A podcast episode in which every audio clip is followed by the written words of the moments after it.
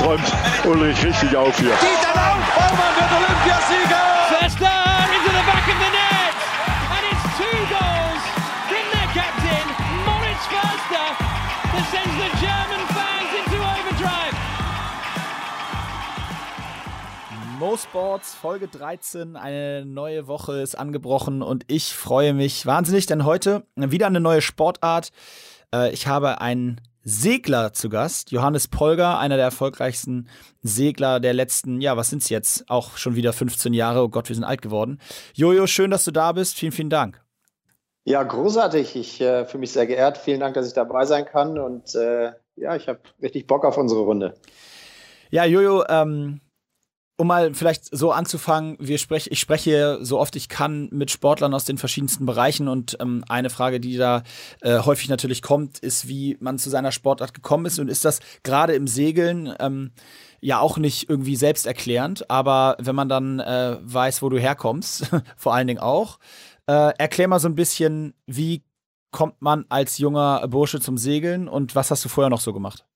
Ja, die große Frage ist, ist immer Schicksal oder Fügung. Ja. Ähm, in meinem Fall äh, war es in der Tat so, dass ich eigentlich äh, dazu gekommen bin, ohne vorher überhaupt irgendeine Affinität dazu gehabt zu haben. Und ähm, ich war begeisterter Schwimmer äh, bei den weltbekannten Wasserflöhen in Olpe im Sauerland. Ja, klar. Und okay. ähm, habe äh, wirklich da mit großem Engagement und großem Ehrgeiz äh, mich äh, im Wasser probiert und habe dann aber ähm, im jugendlichen Alter sehr schnell ähm, eine schlimme Neurodermitis bekommen. Und da haben die Ärzte gesagt, der Junge, der muss mal in die trockene Luft gehängt werden. und ähm, dann war das gerade auch zur Ferienzeit und dann habe ich einfach bei uns lokal am See einen, einen Segelkurs gemacht und äh, habe dann ziemlich schnell gemerkt, dass es eigentlich auch viel angenehmere Art und Weisen gibt, sich im Wasser voranzubewegen. Und so bin ich dann äh, zum Segeln gekommen, konnte da direkt meinen mein Ehrgeiz und mein äh, ja, Trainingsfleiß, den man so auch im Schwimmsport entwickelt, ähm, gewinnbringend einsetzen und habe ziemlich schnell gemerkt, dass ich da total Bock drauf habe, dass es echt genau mein Ding ist und ähm, dann ging es eigentlich ziemlich rasant auch los, ja. Jetzt ist Segeln, äh, ich kenne das aus meiner Sportart ja auch, Segeln ja auch grundsätzlich ähm, so ein bisschen in Anführungsstrichen behaftet mit diversen Klischees und Vorurteilen ähm, eine Sportart zu sein, die ein sehr, sagen wir mal, schwieriges, beziehungsweise nicht schwieriges, völlig falsche Wort, aber ein Klientel hat, dass die Einstiegsbarriere sehr hoch ist, dass äh, die Menschen alle sehr, ganz, ganz reich sind und ähm, äh, alle ein Boot im Garten stehen haben. Äh, kannst du ein bisschen was dazu sagen? Wie hast du das so in deiner Jugend vielleicht auch empfunden? Und ist das äh, ein Gerücht oder ist das tatsächlich so, äh, hast du auch den großen Kahn im Vorgarten? Ja, Im Endeffekt ist es natürlich so, ähm, es gibt extrem viele verschiedene Facetten des Segelsports. Ja. Also wenn man Segeln bezeichnet, mit einer 150 Meter Yacht ähm, vor Saint-Tropez hoch und runter zu kreuzen, dann ist es vielleicht auch eine gewisse Art von Segeln. Ähm, wir haben aber alle ein gemeinsames, wir bewegen uns im olympischen Sport und der olympische Sport ist nun mal eine tolle Institution, die, in der einem aber nichts geschenkt wird und wo es wirklich auch darum geht, ähm, sich von klein auf ähm, hoch zu arbeiten. Und äh, das ist Gott sei Dank in den meisten deutschen Vereinen wirklich von der Pike auf möglich, auf ganz kleinen vereinseigenen Booten. So war es in meinem Fall auch. Äh, mit einem kleinen Holzboot, einer kleinen Nussschale, dem Optimisten, habe ich damals angefangen. Und ähm, ähm ich habe jetzt auch nicht den Background zu Hause, der die, der eher der 150 Meter Yacht in Saint-Tropez entspricht, sondern dem äh, sage ich mal, lustigen, lockeren Sauerländer, der vom Acker kommt. Und insofern ist es eigentlich, glaube ich, das Schöne, was diese Sportart ausmacht, dass es ähm, eine tolle Basis gibt, an der man sich hocharbeiten kann, aber nach oben auch vieles offen ist. Und äh, aber das, die, ich sag mal, das Klischee, die Schublade an sich, äh, jetzt so, ich sag mal, klassisch, äh, gerade als Hamburger kann ich das sagen, äh, da wirft man, den Hamburgern wirft man entweder vor, sie spielen Hockey oder sie tragen Segelschuhe und segeln auf der Alster. Äh, wie, wie, wie begegnest du dem? Ist das, äh, versuchst du oder hast du das während deiner Karriere auch häufig, war das ein Punkt, wo du mit den Leuten wo, da, was sie auch genervt hat, zu sagen, pass mal auf, äh, Leute, das ist hier kein, wir sind hier nicht Sonntagnachmittags und äh, haben einen Kasten Bier auf dem Boot, sondern wir, hier wird richtig geackert. Naja, also grundsätzlich muss ich sagen, so unter Sportlern ist es überhaupt gar kein Problem, ja, weil man spricht über die gleichen Sachen, man spricht über Trainingsmethodiken, man, äh, man erkennt sofort das, das Brennen in den Augen, wenn man unter Sportlern ist und äh, äh, das ist, da, da habe ich es nie so empfunden, wo ich in der Tat sagen muss, dass das schon ein Thema ist, wenn man jetzt ähm, äh, eine, eine, duale Karriere fährt mal für eine Zeit, ja, und ähm, äh, du kennst das Thema nebenbei Weltklasse sehr gut. Ähm, da gibt es im Büro auch nicht immer das Verständnis, ähm, sondern da gibt es manchmal auch eben sehr klischeehafte äh, Herangehensweisen und Denkweisen, die dann auch äh, in bestimmten Situationen einfach mal bedient werden. Das nervt natürlich tierisch, aber ähm, im Endeffekt ist das auch ein Faktor äh, Gesellschaft, ein Faktor Neid, der irgendwo immer latent mitschwingt und dem man sich stellen muss und wo man manchmal auch stolz einfach drauf sein muss, dass man sich das erarbeitet hat. Und ich glaube, das kann ich zumindest für meinen Teil so sagen, äh, dass ich das eigentlich immer ganz gut gelernt habe, das wegzupacken und ähm, vor allen Dingen auch mit dem Selbstbewusstsein von dem, was man im Sport erreicht und da macht und auch mit dieser Ausgeglichenheit, die man daraus erfährt, ähm, das zur, zur Seite zu drücken. Aber klar, ich glaube, da tun wir ähm, uns zusammen mit den, mit den Ruderern, Hockeyspielern, Seglern, wir kommen da alle so ein bisschen aus einer typischen hanseatischen Schule und ähm, das, das ist ein Thema, was da auch mitschwingt, auf jeden Fall. Du musst du auf jeden Fall, oder gerade über diesen dualen Teil will ich nachher mal sprechen, neben natürlich vielen Dank der unterschwelligen Erwähnung von nebenbei Weltklasse.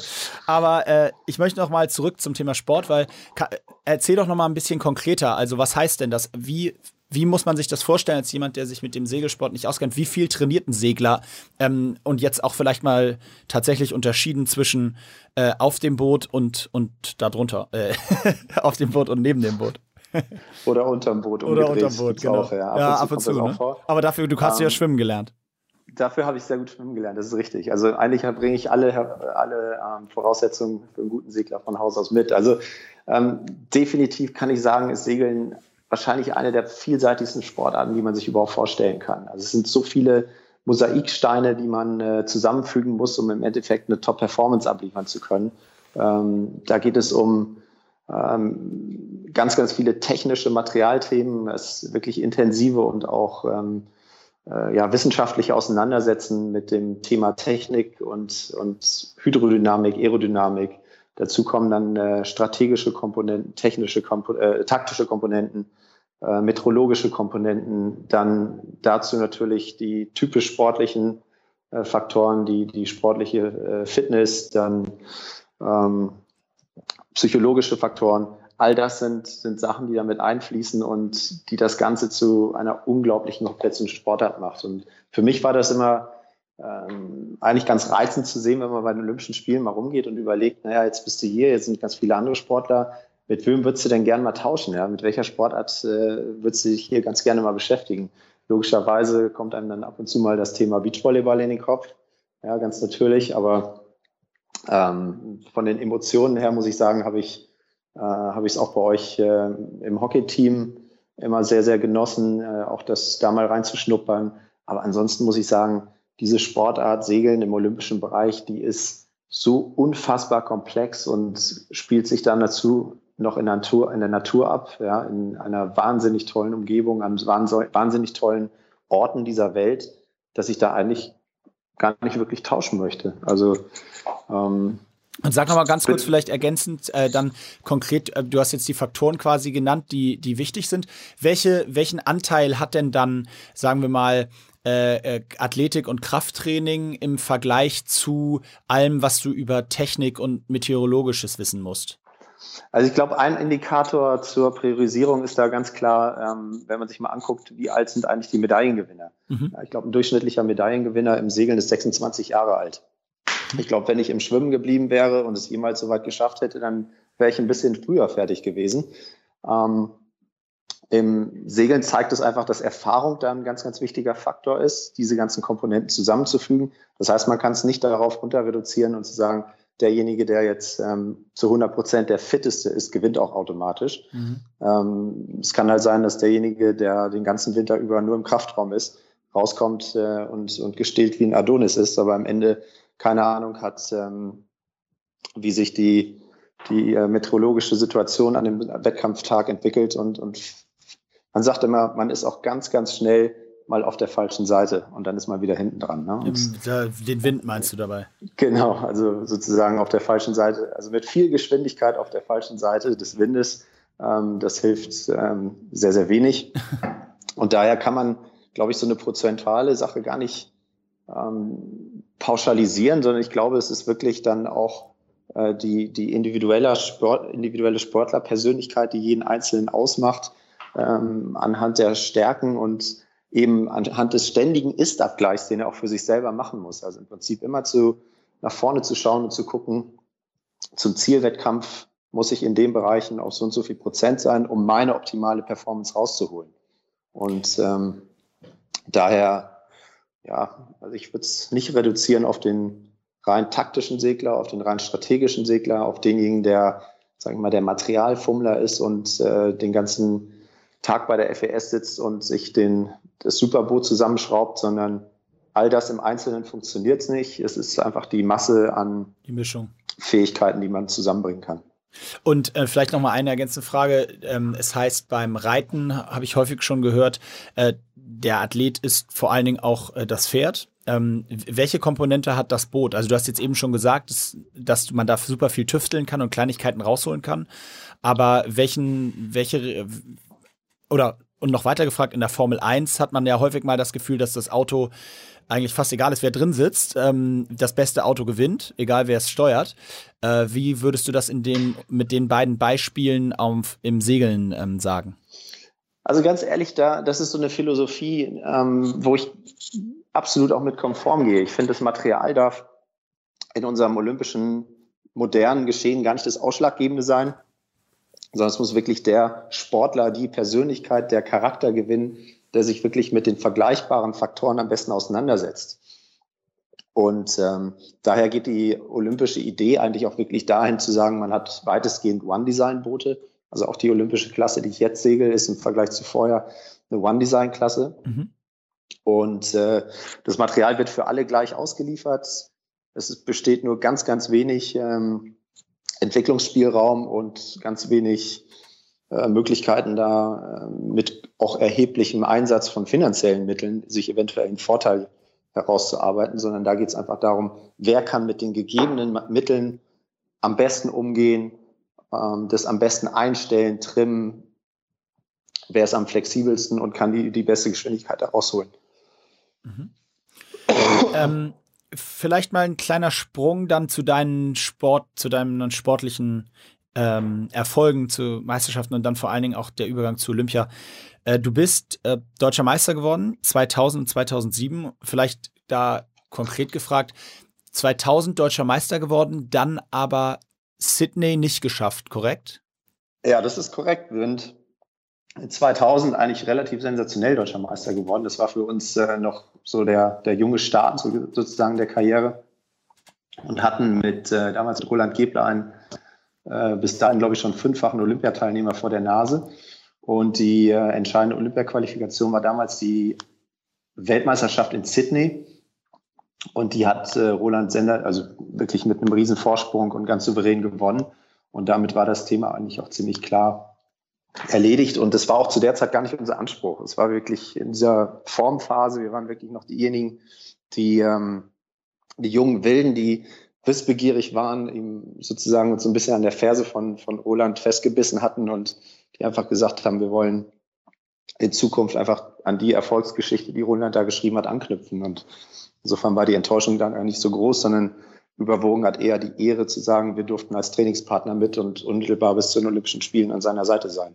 Ähm, Jetzt gibt es in vielen Sportarten unterschiedliche sportliche Highlights. Ich sag mal so, äh, im Tennis gibt es die Grand Slams, im Golf gibt es die Majors. Ähm, jetzt in meiner Sportart beim Hockey gibt es dann vor allen Dingen die Olympischen Spiele, die es natürlich beim Tennis und Golf auch gibt, aber sie haben eben eine andere Priorität, als das in meiner Sportart zum Beispiel ist. Wie ist das im Segeln? Ähm, bevor wir, wie gesagt, ja auch nochmal grundsätzlich auf das Thema Olympia zu sprechen kommen, aber was ist im Segeln das besondere Event? Was sind die spektakulärsten äh, Regatten, die man fahren kann? Also ich glaube, dass es äh, ähnlich ist wie in den meisten Randsportarten grundsätzlich, dass die Europa- und Weltmeisterschaft zwar schon einen starken Fokus hat, aber eben medial nicht so im Hauptinteresse oder in der Hauptöffentlichkeit steht. Daher ist die große Chance, sich im Prinzip zu zeigen, logischerweise die olympische Herausforderung, die Olympischen Spiele alle vier Jahre und das ist eigentlich auch üblicherweise so der Zeit, Rahmen, den man sich im Segelsport setzt, eine Kampagne auf vier Jahre festzulegen und da Vollgas zu geben mit dem großen Ziel, auch dann bei den Olympischen Spielen auch mal im Fokus zu stehen. Und darauf fokussiert sich alles. Ähm, also kann, kann ein Segler, ein Olympiateilnehmer im Segeln von seinem Sport leben? Wenn er, wenn er ganz, ganz geringe Ansprüche hat, wenn er damit zufrieden ist, in einer schönen Dreier-WG zu wohnen und mit dem Nötigsten, was man über Sporthilfe und ähm, Verein und sonstige Institutionen ähm, äh, ja, sich erarbeiten kann, dann kommt man wohl über die Runden. Aber es gibt, glaube ich, nur ganz, ganz wenige im Segelbereich, die es äh, auf einem professionellen Niveau ähm, wirklich zu einem nachhaltigen Lebensunterhalt gebracht haben. Und äh, das sind, glaube ich, dann die Leute, die man an einer Hand abzählen kann. Zum Beispiel eben ein Jochen Schümann, der aber auch zugegebenermaßen mit drei olympischen Goldmedaillen äh, auf einem anderen Level ist. Und was ist, äh, also mal ein bisschen konkreter gefragt, was, was hat ein, äh, was hat ein Segelprofi in Anführungsstrichen, also wir wissen, was mit Profi in dem Rahmen gemeint ist, in einer olympischen Randsportart, was hat der im Monat zur Verfügung? Sprechen wir über, also du sagst Dreier-WG, also wahrscheinlich irgendwie 2000 Euro.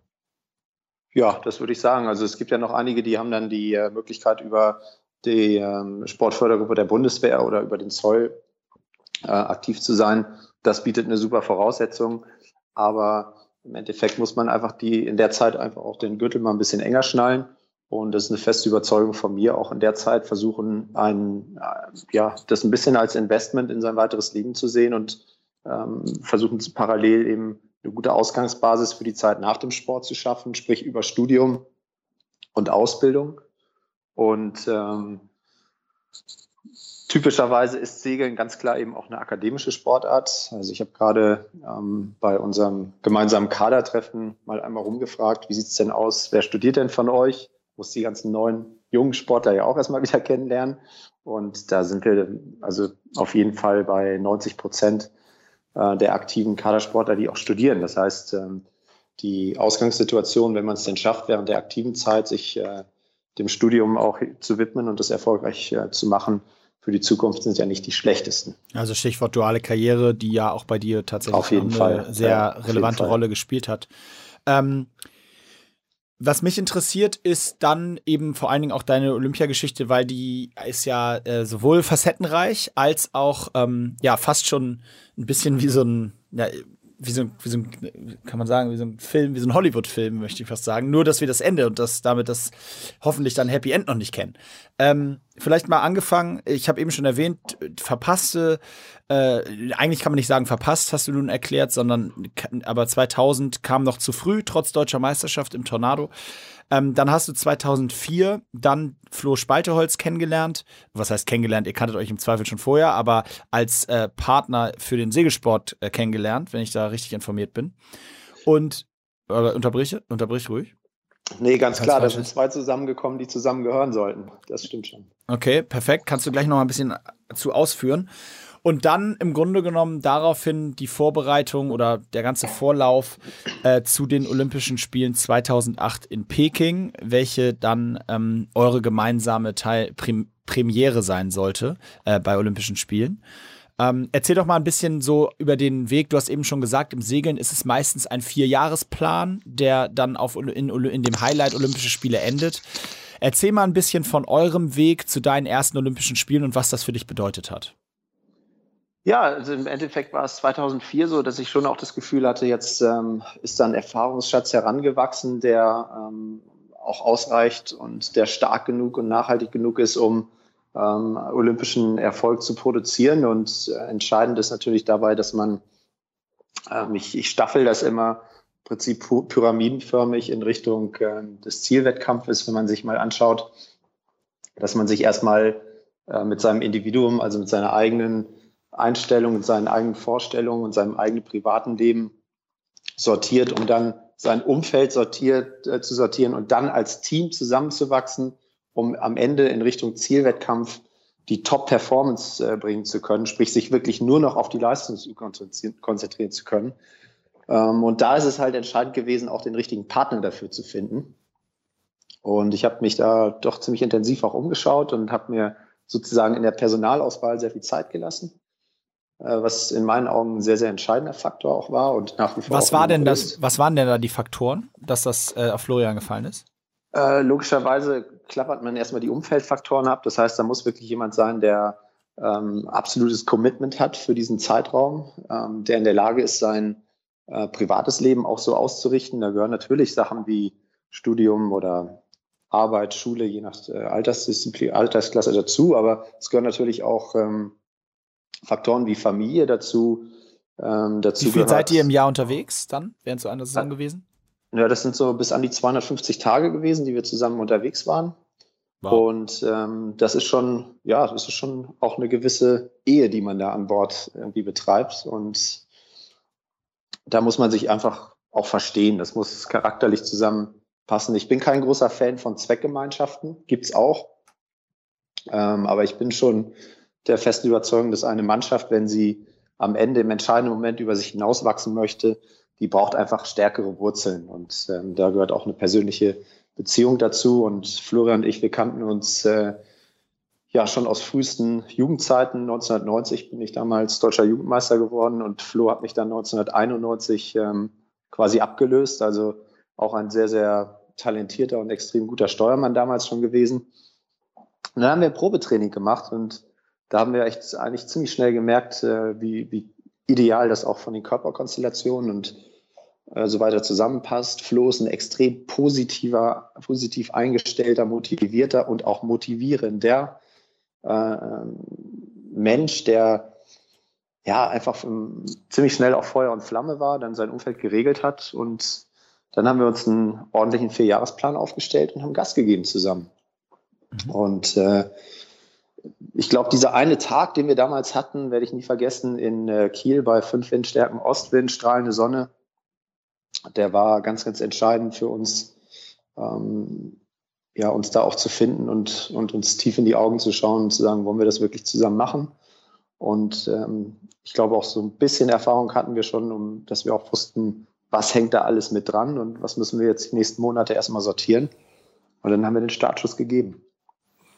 Und dann begann die Zeit, die Vorbereitungszeit, wenn man so möchte, beziehungsweise eure Kampagne mit dem Ziel Peking 2008.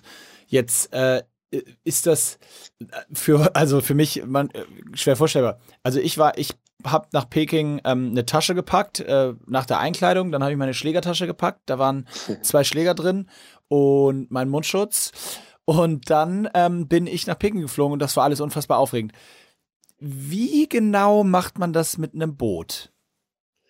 Ja, das ist natürlich logistisch alles ein bisschen herausfordernder ich glaube, zu toppen ist das eigentlich fast nur noch durch die Reiter. Da kann ich es mir nämlich immer nicht gar nicht vorstellen, wie das alles funktioniert mit den, mit den Pferden. Sie werden da vermutlich hinreiten. Wir haben natürlich das, äh, die werden da vermutlich hinreiten. Ähm, wir haben dann lieber den Seeweg genommen, äh, sprich, wir haben die Boote in Container gesteckt. Ach so, ich dachte gerade, okay. Ein Glück, nee, dass das, das, noch kam. Nee, nee, nee, nee, dann gehen wir lieber in Richtung Ocean Racing oder so. Das ist nicht so unsere Welt. Ähm, so hart sind wir dann doch, doch nicht am Ende. Okay. Ähm, ja, also im Endeffekt braucht man drei Boote, muss man sich vorstellen. Eins ist meistens in Übersee im Container unterwegs, eins ist in Europa unterwegs und eins steht am, am Trainingsstützpunkt, in unserem Fall in äh, Hamburg und Kiel. Ganz kurze Zwischenfrage, weil wir vorhin schon über äh, Finanzen bei, bei Seglern gesprochen haben. Wer finanziert diese Boote?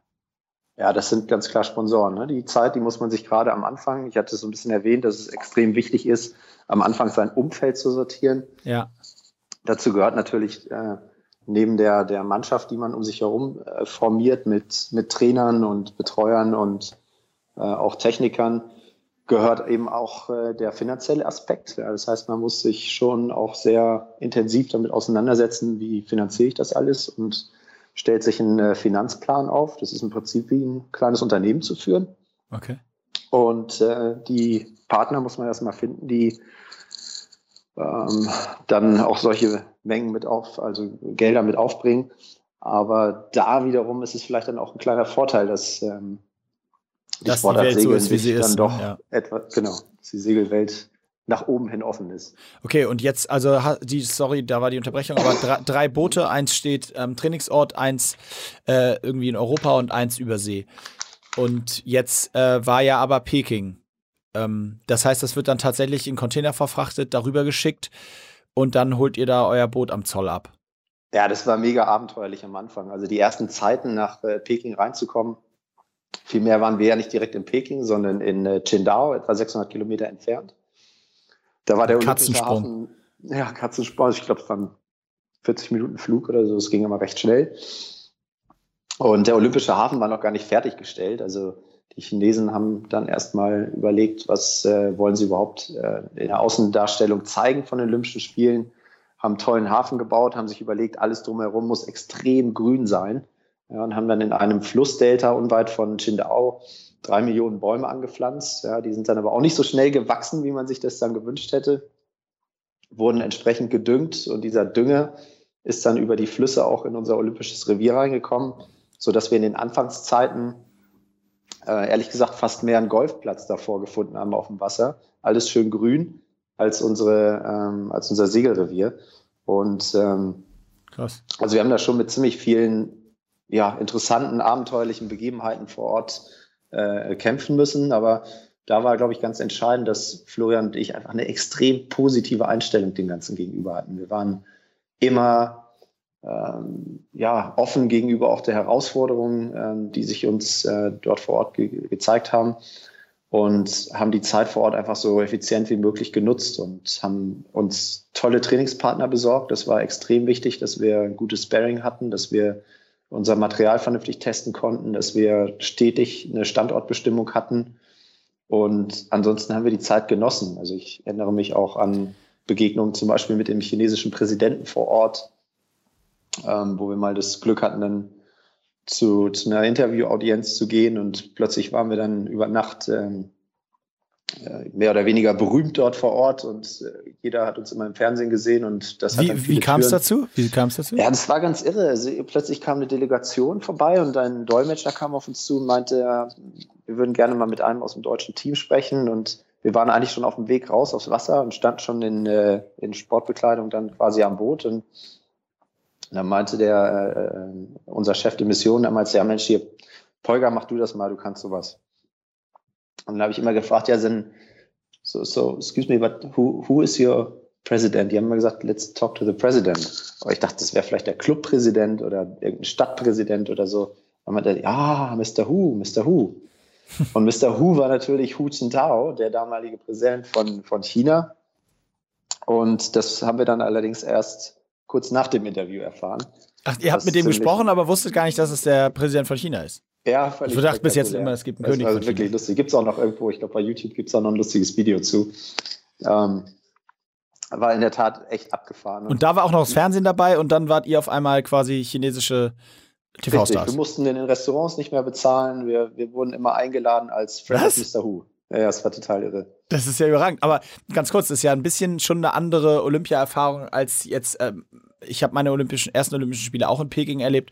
Äh, allerdings, wie du gesagt hast, 600 Kilometer äh, weiter Richtung Peking, nämlich in Peking. Ähm, wie Kannst du das so ein bisschen unterscheiden? Ist das ein ganz anderes Gefühl? Weil ich meine, ihr seid nun nicht den ganzen Tag im Dorf und trefft nicht alle auf alle anderen Sportler in dem Rahmen. Was ist das? Erklär mal ein bisschen. Fühlt man sich da trotzdem olympisch oder fühlt es sich dann doch eher an wie ein ganz normaler, ganz normale Regatta äh, am anderen Ende der Welt? Also wir haben ja die Eröffnungsfeier und so weiter dann schon in Peking auch mitmachen können. Das heißt, ähm, für mich war das dann so ein Kick-off. Also ihr seid rübergeflogen? Ihr seid rübergeflogen genau, zur rübergeflogen von äh, Qingdao aus nach Peking, haben die Eröffnungsfeier mitgemacht, waren zwei Tage vor Ort, waren mhm. dann auch im Olympischen Dorf mit der gesamten Mannschaft, haben das total genossen, dieses Flair, wenn man das dann nicht täglich hat, dann saugt man das innerhalb kürzester Zeit eben auch noch intensiver auf und sind dann wirklich mit dieser Motivation, mit diesem olympischen Feuer, was da entzündet wurde, das haben wir wirklich so ins Herz aufgesaugt und sind damit dann zurückgeflogen nach Qingdao und hatten da eigentlich den Vorteil, dass wir uns dann wirklich total konzentriert einfach auch auf unsere Wettkämpfe stützen konnten. Der Wettkampf dann an sich ist dann. Ja, das musst du gleich nochmal in Ruhe erklären, erzählen. Aber ich habe ja, noch eine Frage, bevor du darauf ja, kommst. Nämlich, ja. als ihr dann rübergeflogen seid, äh, dann kam irgendwann diese Geschichte mit dem Präsidenten.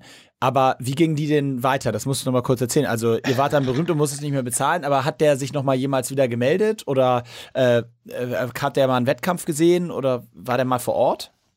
Äh, wir haben ihn dann in der Tat nicht mehr getroffen äh, danach. Ähm wir haben danach am Ende noch äh, alle so ein, so ein, ja, von der Regierung so ein kleines Giveaway ähm, bekommen, was eigentlich ein ganz, ganz äh, lustiges, ja, ein ganz lustiges Teil war. Und zwar ein, eine in Harz gegossene Alge vom Olympiarevier in China an, in Anlehnung an diese Algenteppiche, die wir vorher dort immer hatten. Ja. Und äh, das ist so ein bisschen davon geblieben, aber getroffen haben wir ihn dann nicht mehr.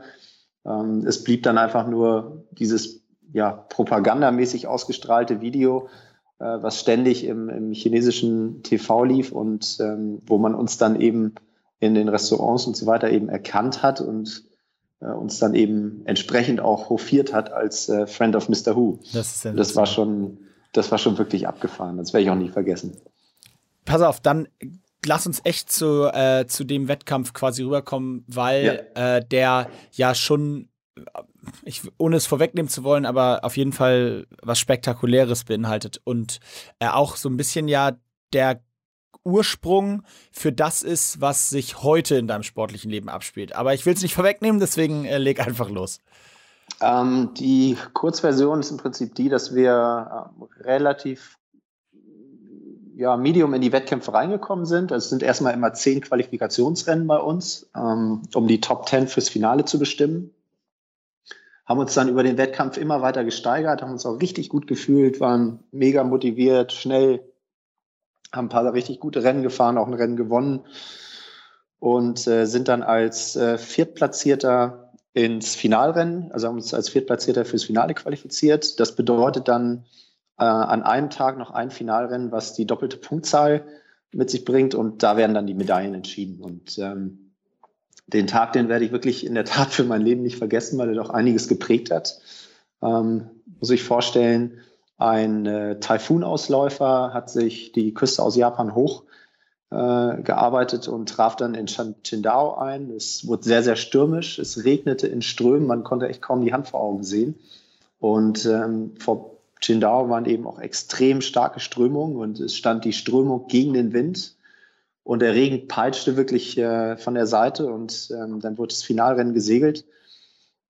Und wir lagen echt äh, super im Rennen. Es ging bei uns darum, die Australier und die Argentinier zu schlagen. Die Spanier waren schon relativ weit weg ähm, auf dem Goldrang. Und dann haben wir die Argentinier direkt äh, schnell im Griff gehabt und waren dann äh, im, im Zweikampf mit den Australiern im Prinzip um die Silbermedaille und sind dann im in der letzten Runde quasi auf dem Weg in Richtung äh, Zuschauertribüne, wo das Ziel war, mit einem riesengroßen Stück Treibholz kollidiert, das uns unser Ruder weggeschlagen hat und ähm, was dann dazu geführt hat, dass äh, wir äh, uns überschlagen haben und ohne Ruder eben das Rennen nicht mehr weitersegeln konnten und dann aus dem Finale äh, ausschieden und äh, im Endeffekt dann nur noch Platz 8 belegt haben und das war natürlich ein Schock. Also das kann man sich gar nicht vorstellen, wenn man gedanklich so intensiv um diese Medaillen kämpft und auch irgendwo im Kopf schon so ein bisschen das Podium vor Augen hat, in, in Richtung Ziel runterdüst mit, mit, mit einer Riesengeschwindigkeit. Und dann passiert sowas und mit einem Fingerschnips ist äh, platzt dieser gesamte Traum und äh, die gesamte Arbeit, auf die man äh, so viele Jahre investiert hat und man liegt im Wasser und äh, muss auf einmal doch wieder schwimmen. Und ich weiß noch, dass ich wirklich ähm, mit, mit voller Geschwindigkeit echt nur noch versucht habe, zu diesem Boot zu schwimmen, das wieder aufzurichten. Und irgendwann hat mich Flo dann äh, am Fuß erwischt und hat mich angezogen und meinte, Jojo, kannst langsam machen, das war's jetzt. Ähm, damit müssen wir jetzt klarkommen, aber ich kann dir nur eins sagen, wir sind sensationelle Olympische Spiele gesegelt und was jetzt passiert ist, das müssen wir erstmal verarbeiten. Aber Glückwunsch zu dem, was wir hier geschafft haben. Und das war so ein Moment für mich, den ich auch nie vergessen werde und der sich richtig eingebrannt hat, wo ich auch echt lange drauf rumgeknabbert habe, weil ich es einfach in dem Moment nicht wahrhaben wollte. Es war mit, mit einmal platzte dieser Traum und das war dann auch ein harter Weg und ein paar harte Tage danach. Also wir hatten Gott sei Dank ein tolles Team, was uns aufgefangen hat und, und was uns da echt ähm, zumindest in der ersten Notaufnahme ganz gut betreut hat. Und ähm, ja, dann macht man sich im Nachhinein dann schon Gedanken, war es das jetzt? Wie geht's weiter? Und dann braucht man auch erstmal ein bisschen Zeit. Aber ich glaube, ich habe da in vielen Bereichen extrem gute Entscheidungen treffen können. Also ich muss gestehen, ich habe gerade am ganzen Körper Gänsehaut, äh, weil das in der Ausprägung ich die Geschichte auch noch nicht gehört habe, außer dem, äh, sag ich mal, Details, die da so in der Zeitung stand stehen äh, oder man damals mitbekommen hat. Aber wie unglaublich muss man sich das denn vorstellen, den Weg Richtung Tribüne, wie du es schilderst, und dann, wie du sagst, ein riesengroßes Stück Treibholz, was, da, äh, verzeih mir die völlig naive Frage, aber ähm, was dann da irgendwie so im Wasser äh, war, dass das auch für euch einfach nicht mehr zu umschiffen war, offensichtlich, und äh, ähm, wie euch wie so aus dem Nichts getroffen hat, einfach. Oder wie muss man sich das vorstellen? Ja, es waren brutal große Wellen. Also äh, ich glaube, jemand, der noch nie irgendwie bei so viel Wind und Wellen und Strömung äh, auf dem Wasser oder auf dem Meer war, der, für den ist es wahrscheinlich auch schwer, sich vorzustellen. Aber es äh, trieb, so wie leider heute an vielen Orten unserer Weltmeere, unheimlich viel Müll im Wasser. Wir haben auch zwischendurch im Training vorher, ähm, kannst du dir uns vorstellen, dass Kühlschränke schwimmen können? Ich wusste es nicht. Wir haben es in China rausgefunden. What? Also da trieb einiges rum, äh, auch äh, größere tote Tiere, die ich jetzt nicht näher beschreiben möchte. Oh. Es war schon teilweise wirklich äh, ekelhaft und ähm, wenn das Wasser ein bisschen flacher ist, dann sieht man solche Sachen. Aber wie ein Eisberg äh, treibt auch dann so ein Holz nicht ganz über Wasser, sondern ist halb unter Wasser. Und ja. wenn die Wellen riesengroß sind und man fährt, wir sind damals mit dem, mit, mit dem Tornado-Katamaran so annähernd 50 km/h gefahren. Und wenn wow. man da übers Wasser schrubbt, dann dann sieht man das nicht alles. Und Keine dann hat es einfach einen Schlag getan und dann war es es. Okay, ähm, also unglaubliche Geschichte. Ähm, mega, ja, im Grunde genommen fast traurig, aber für, für euch dann natürlich auch was für eine starke Reaktion in dem Moment von Flo damals äh, oder beziehungsweise dann auch von euch, äh, der Umgang damit. Und mit Sicherheit könnt ihr mit Recht stolz äh, auf eure Leistung sein. Ähm, ich möchte gern einen Sprung machen, weil ich dann noch über das andere Thema Karriere sprechen möchte. Einen Sprung machen, weil da, trotzdem das Ereignis, und deswegen würde ich dich dann bitten, einfach nochmal wieder zu schildern, das Ereignis hat dich logischerweise nie so richtig losgelassen. Und ich habe das so gelesen, dass du dann in Rio standst und äh, die Olympischen Spiele geschaut hast, 2016. Und wenn ich das richtig verstanden habe, sogar mit den damals davon profitierenden Argentiniern äh, dem Argentinier, der davon letztendlich profitiert hat, dass ihr da diesen, diese, diesen Unfall hattet, äh, äh, der dann nämlich Bronze gewann, ähm, gesprochen hast und dass du seitdem auf, wieder auf einem neuen Trip bist, der ja sehr vielversprechend klingt. Ähm, und bevor ich jetzt äh, hier mit meinem Halbwissen äh, agiere, lasse ich dich einfach selber sprechen. Ja, im Prinzip gab es zwei Situationen, die so dann auch wieder das Ganze weiter geprägt haben. Und eine war eigentlich relativ kurzfristig nach dem nach dieser Situation, dann noch in Peking. Ähm, ich sag mal, die ersten Reaktionen waren schon eher geprägt, auch so von, von Wut und Verzweiflung und, und, und Schock. Ähm, dann waren wir aber zurück in Peking und äh, hatten das Glück, ich weiß noch, Carlos hat uns damals äh, noch Tickets äh, hinterlegt. Äh, wir kamen erst sehr spät an für euer Hockeyfinale. Und wir haben dann die zweite Hälfte von eurem Hockeyfinale noch sehen können und haben dann wirklich ähm, sehr live und emotional eure Goldmedaille miterlebt. Und das war für mich wo die, der Moment, wo die Emotionen so rausbrachen. Ja, das war irgendwie super positiv, aber trotzdem dann auch dieses Loslassen und merken, okay, jetzt muss es einfach mal raus. Und ich weiß noch, ich habe Rotz und Wasser geheult. Ich wusste nicht, ob es vor Freude für euch war oder vor Enttäuschung von dem, was uns passiert ist. Das musste da einfach mal raus und irgendwo habe ich gemerkt, ähm, das möchte ich gerne auch noch mal erleben und das kann es noch nicht gewesen sein.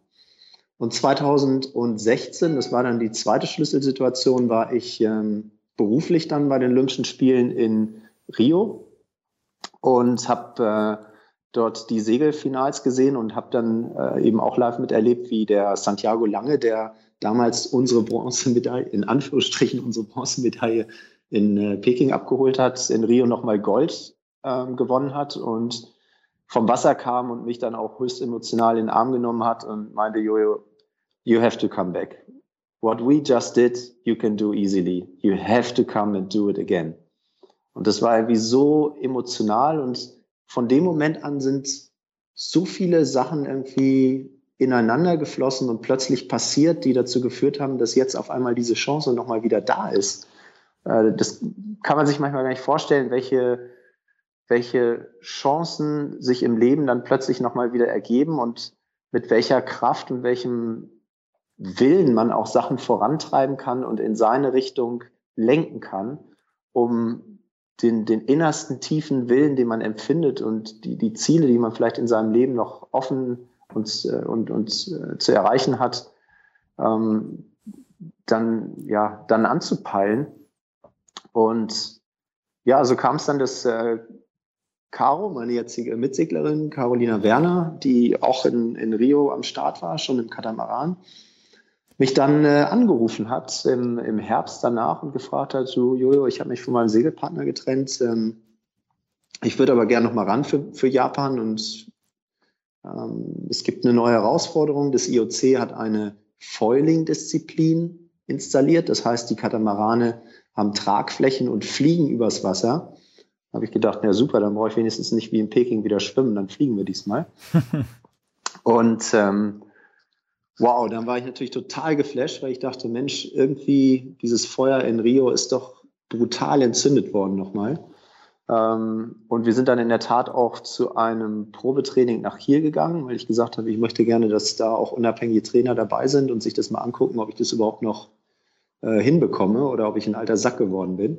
Mhm. Und das Training war aber wirklich sehr positiv und trotz alledem habe ich mich dann entschlossen, das abzusagen, weil ich äh, einfach gesehen habe, dass dieser, ähm, ja, dass die, dieser diese Grätsche zwischen meinem bis dahin dann jetzt auch beruflichen Dasein zum Sport einfach nicht mehr zu machen war. Das war, ähm, das hätte nicht funktioniert und da hätte ich äh, in keinster Weise irgendwie zu Genüge tun können. Und da habe ich das erstmal abgesagt. Und von da an entwickelten sich die, die Situation aber immer wieder und immer weiter in die Richtung, ja auch ähm, mit Möglichkeiten, die sich dann innerhalb ähm, ähm, meines Jobs und mit meinem Arbeitgeber äh, ergeben haben. Und ja, so war es dann, dass wir Mitte letzten Jahres im Prinzip kurz nach der Kieler Woche ähm, die Entscheidung fällen konnten, let's go, wir ziehen das durch. Und das, das Umfeld stimmt soweit.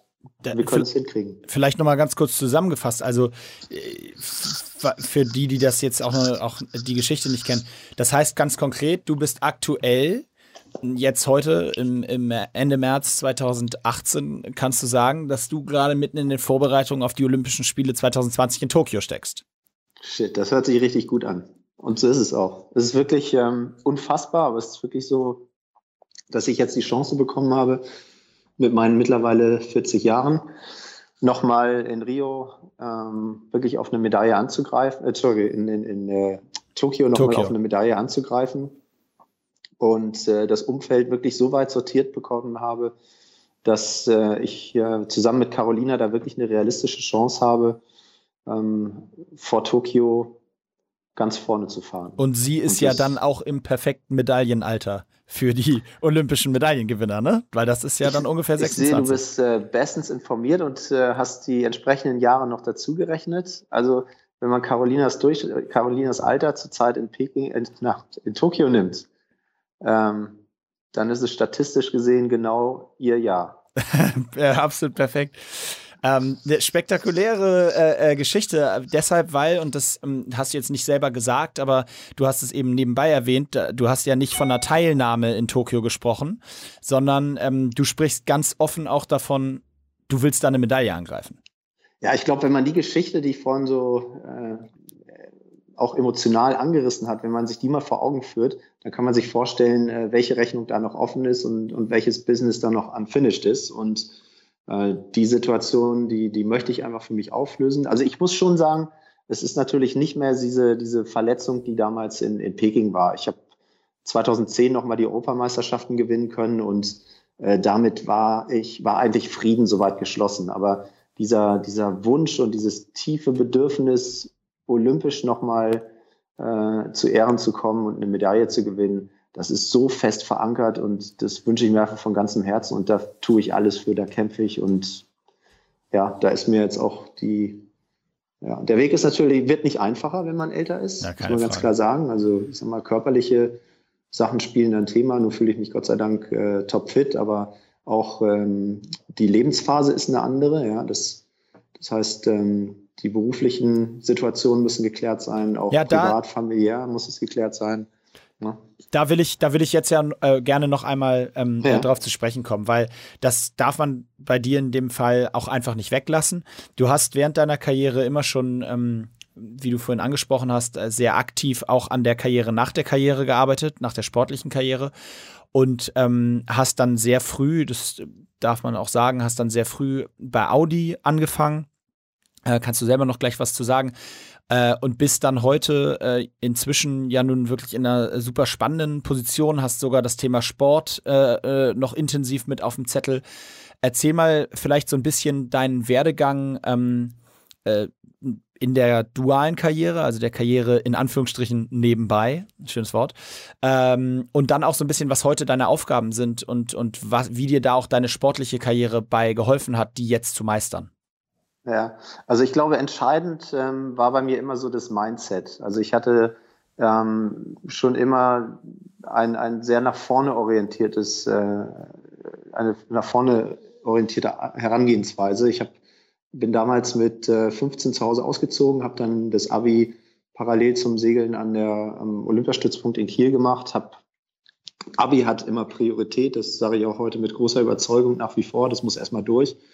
Das Studium kann man sich ein bisschen schieben, da kann man auch flexibel äh, priorisieren innerhalb der äh, sportlichen Laufbahn. Ich habe dann äh, BWL studiert und bin dann wirklich äh, direkt im Anschluss an die Olympischen Spiele 2008 äh, bei Audi eingestiegen. Hatte das Glück, damals äh, einen Geschäftsführer zunächst in Hamburg zu haben, im, im, im, regionalen nördlichen Bereich ähm, vom Audi-Vertrieb, der gesagt hat, Junge, wenn du in dieser Branche Fuß fassen willst, dann musst du sie von der Pike auf lernen. Und dann habe ich wirklich in Anführungsstrichen in den sauren Apfel gebissen und habe wirklich von, ja, ich weiß noch genau damals, äh, wann war es 2010 als Hamburger Sportler des Jahres, habe ich im Blaumann in der Werkstatt gestanden und Winterreifen gewechselt. Geil. Ja, also das war so der Anfang. Ich und, müsste äh, langsam auf Sommerreifen wechseln. Können wir uns vielleicht verabreden die nächsten Tage? Äh, Fände ich eine lustige Idee. Ich glaube, der Blaumann, der passt auch immer noch ganz gut. Und äh, wo die Ölschraube ist, das finde ich, glaube ich, auch noch. Sehr gut. Sorry, weiter. Du kriegst gleich noch einen Ölwechsel dazu. Sehr gut. Ähm, gut, insofern habe ich das erstmal wirklich von der Pike auf gelernt über Service, Vertrieb, habe dann sämtliche Vertriebsschulungen äh, und Ausbildungen gemacht, die auch dazugehören. Und bin dann 2012 in Ingolstadt gelandet und habe seitdem eigentlich die Möglichkeit, äh, meinen absoluten Traumjob bei Audi auch zu machen. Und das ist eben im Bereich Event Sportmarketing und bin jetzt in Deutschland eben auch zuständig für einen großen Teil des Sportmarketings mit wunderbaren Themen wie ähm, äh, Wintersport, äh, Motorsportthemen, Golfen, Segeln. Ähm, alles Sachen, die mir jetzt von ja, auch meiner Mentalität und von meinen ähm, Veranlagungen nicht so fern sind. Und äh, ja, das äh, insofern hat mich der Sport eigentlich nie wirklich losgelassen, aber ich habe immer eine sehr, sehr starke Anbindung auch an den Vertrieb gehabt und ähm, das lässt sich eigentlich wunder, wunderbar kombinieren in, in einem Unternehmen, was sportlich hochwertig ausgerichtet ist. Und ehrlich gesagt habe ich auch nie daran gedacht, den Job komplett zu schmeißen in der Situation. Deswegen habe ich auch gleich, gleich äh, erstmal abgesagt äh, Ende letzten, vorletzten Jahres als Karos Anfrage kam und habe eigentlich immer nach einem Weg gesucht, es zu verknüpfen. Und ähm, als diese Verknüpfung gelungen ist, da war mir eigentlich sofort klar, das ist wirklich der absolute Traum, den ich jetzt nochmal bis Tokio 2020 leben kann, wohlwissend, dass dann aber nach 2020 auch im Job wieder die Post komplett abgeht. Was, was ich, äh, also erstmal das Überragende daran zum einen ist natürlich der Arbeitgeber, das muss man ganz klar sagen, der da die Freiheiten für den Sport gibt. Das äh, muss man nämlich an der Stelle ja auch mal erwähnen. Das ist bei weitem nicht in jedem, ähm, in jeder Branche so und auch äh, wahrscheinlich in der gleichen Branche nicht in jedem Fall so. Äh, das ist, das ist für den Leistungssport an sich schon ähm, natürlich absolut überragend und ähm, mit Sicherheit auch verdient. Äh, aber, und das würde mich jetzt an der Stelle nochmal interessieren, Du hast also jetzt, wenn du so möchtest, ähm, das Thema Sport aus einem, auch noch aus einem ganz anderen Blickwinkel vor dir, nämlich dem äh, eines Konzerns, der sich eben im Bereich Sport, Sponsoring, Marketing ähm, aktiviert und engagiert. Ähm, wie ist da aus der Perspektive vielleicht auch mal gesprochen, weil wir so häufig darüber sprechen, was müssen denn äh, Sportarten tun, um bessere Reichweiten zu bekommen, um vielleicht auch neue Sponsoren zu gewinnen. Ähm, jetzt bist du ja jemand, der quasi über sowas entscheidet oder zumindest mitentscheidet. Ähm, was müssen denn Sportarten tun, um einen Sponsor zu gewinnen, wie zum Beispiel Audi?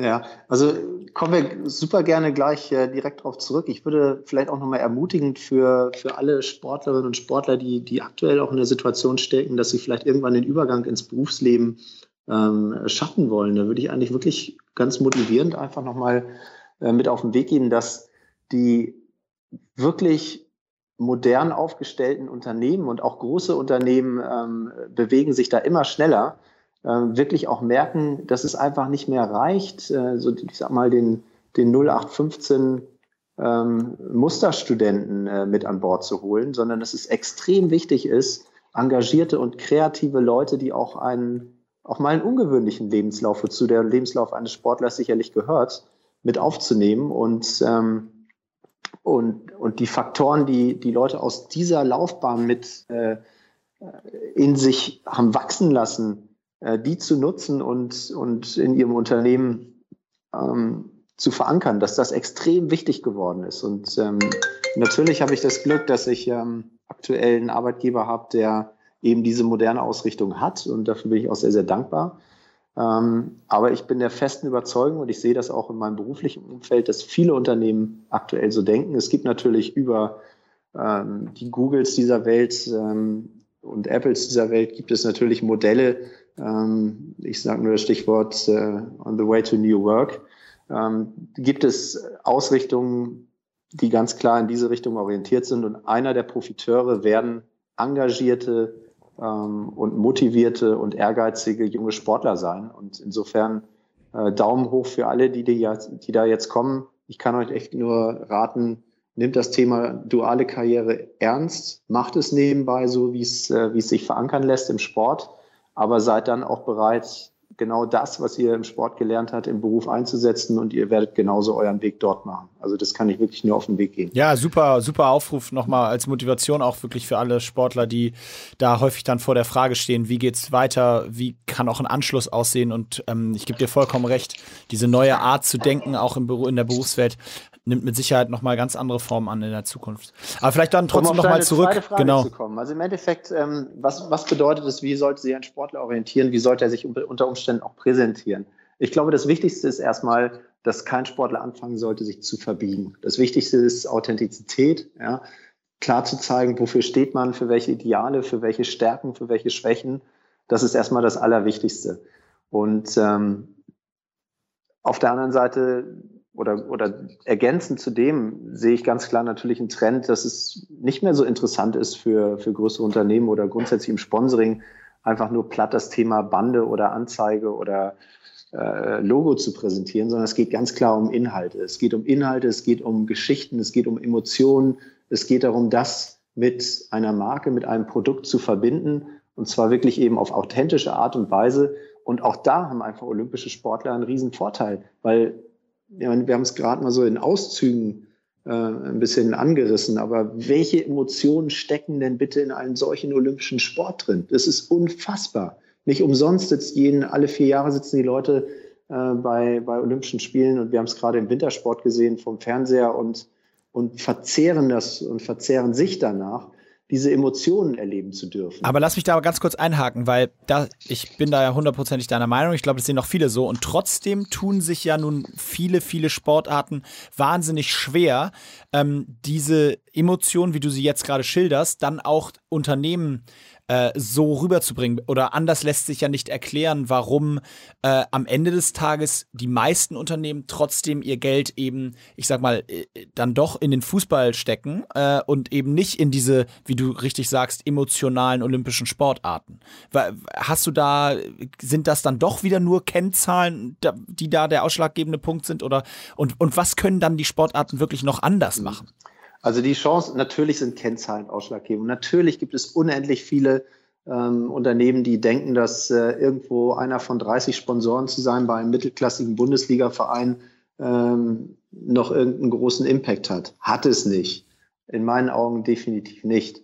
Ja, sondern da kann man wirklich effizienter investieren, auch als Unternehmen. Aber ähm, auf der anderen Seite sehe ich auch, ja, mal kritisch besprochen, wir bekommen wahrscheinlich auch ungefähr 100 Sponsoring-Anfragen hier ins Haus jeden Tag. Ja, in verschiedensten. Jeden Tag? Äh, ja, in verschiedensten Bereichen. Es gibt, okay. äh, also ich bin jetzt im Markt Deutschland, es gibt im, im internationalen Marketing äh, laufen die, die auch aus, nagel mich da jetzt nicht auf Zahlen fest. Auf jeden Fall sind es unglaublich viele Sponsoring-Anfragen, die reinrasseln, die einfach so sang- und klanglos und unemotional und unkreativ, ideenlos dahingeschrieben sind. Ja, nach dem Motto, äh, jetzt bleibe ich mal beim Segeln, ähm, ich, ich ich habe ein tolles Boot, ich brauche Geld. Segel und möchte dafür bitte einen Betrag ja. X haben. Ja. ja, so funktioniert es natürlich nicht. Ähm, auch ein, ein junger olympischer Sportler, einer Randsportart, kann Geschichten kreieren, kann sich in, äh, in den Social Media extrem gut darstellen, hat damit ein neues Medium, was er vorher vielleicht nicht unbedingt hatte, mit dem er sich auch äh, von anderen Sportlern differenzieren kann und Stories generieren kann. Und dabei geht es einfach darum zu zeigen, wie kann ich einfach eine kreative und intelligente Chance ähm, mir erarbeiten und dann auch nutzen. Natürlich bedeutet es manchmal auch Kontakte zu knüpfen, ja. Natürlich bedeutet es mal zu gucken in seinem näheren Umfeld, Verein, Verband, äh, Stadt, ja, wo passe ich überall, wo passe ich eventuell auch gerade exakt rein. Und da muss man einfach auch dann überzeugend klar. am Ball bleiben. Mit klar, dem Selbstbewusstsein, was man aus dem Sport hat. Ja, klar, das sind alles noch zusätzliche Faktoren, aber ich finde es schon mal super interessant, äh, auch mal zu hören, wirklich aus der Perspektive, dass äh, du eben auch spie mal spiegelst und sagst, es gibt eben unglaublich viele Sportler oder auch Sportarten, Verbände, Vereine, die sich einfach nicht gut präsentieren bei einem potenziellen Sponsor, wie zum Beispiel äh, der Firma, bei der du arbeitest. Weil äh, bis jetzt oder normalerweise hört man immer nur, ach ja, die Unternehmen und äh, immer wird nur da rein investiert. Man kann ja hundertprozentig sicher davon ausgehen, wenn ein mittelklassiger Bundesliga-Verein zum Gespräch bei euch antanzt, dann ist das aber wahrscheinlich top-notch in alle Ecken äh, perfekt durchorganisiert und mit Top-Präsentation und frag mich nicht im Zweifel noch zwei äh, aktuelle Nationalspieler mit dabei beim Termin. Ähm, also ich will, worauf ich hinaus will, merkst du, äh, äh, es geht nicht immer nur darum, ein Bashing der großen Sponsoren zu machen, warum sie denn nicht in andere Sportarten investieren, sondern mir ist ganz wichtig, immer wieder auch zu betonen, dass die Sportarten auch selbst dafür verantwortlich sind, was zu tun, um sich selber interessant zu machen. Und das finde ich, hast du gerade ganz toll geschildert mit dem Thema ähm, kreativer Auftritt. Ich finde, es ähm, sollte auch für, jeden Sportler, der daran interessiert ist und der da auch ähm, vielleicht auch gezwungenermaßen Interessen daran hat, ähm, äh, mal interessant sein, auch mal seinen eigenen Wert äh, zum Beispiel mal in einem Teilbereich in, in Social Media oder so weiter äh, zu, zu eruieren. Ja, das, man kann sich zum Beispiel, es gibt wunderbare Apps heutzutage, wie fällt jetzt zum Beispiel Hook It ein, ähm, wo man sich anmelden kann und, und darüber seinen Social Media Wert auch im Prinzip äh, tagesaktuell ermitteln kann. Ja, und da kann man wunderbar sehen, wie kann ich mich verbessern, ja, mit welchen Aktionen begeistere ich Menschen in Social Media und was ich was lasse ich lieber sein. Und ich glaube, es ist wichtig, sich damit zu beschäftigen, wichtig, äh, kreativ zu sein und wichtig ähm, zu schauen, welche Chancen bekomme ich, die richtigen Leute anzusprechen. Und dann mutig sein, selbstbewusst, all das, was man aus dem Sport heraus kennt. Und ich glaube, nicht immer den normalen 0815-Weg gehen und einfach irgendwas runterschreiben und irgendwo hinschicken. Was für ein perfektes Schlusswort, was für eine äh, gute Aufforderung an die deutsche Sportwelt, sich da auch selbst zu bewegen. Du sprichst mir aus der Seele und unabhängig davon ähm, möchte ich mich an der Stelle bei dir ganz, ganz herzlich bedanken für einen wahnsinnig intensiven und auch Deep Dive, würde ich es mal fast nennen, ähm, zum Thema äh, Jojo Polga und Segeln ähm, in deiner Geschichte. Äh, hat wahnsinnig viel Spaß gemacht. Ich habe eine Menge gelernt, auch viele Sachen, die ich noch gar nicht wusste. Vielen Dank, dass du Gast bei Mo Sports warst und ähm, ich wünsche dir alles, alles Gute für dein, deine Road to Tokio. Ja, vielen, vielen herzlichen Dank. Hat mir auch riesig Spaß gemacht. Die Zeit ist natürlich wie immer viel zu kurz, aber ich freue mich auf ganz viele äh, tolle Gespräche auch auf dieser Road to Tokyo ähm, mit vielen jungen neuen Sportlern oder auch eben bekannten Gesichtern, die man wieder trifft. Ich glaube, das wird großartig und äh, bin sicher, diesmal schwimmen wir nicht nach Hause. Das war Jojo Polga. Viele Grüße, ciao, ciao, bis zum nächsten Mal bei Mo Sports.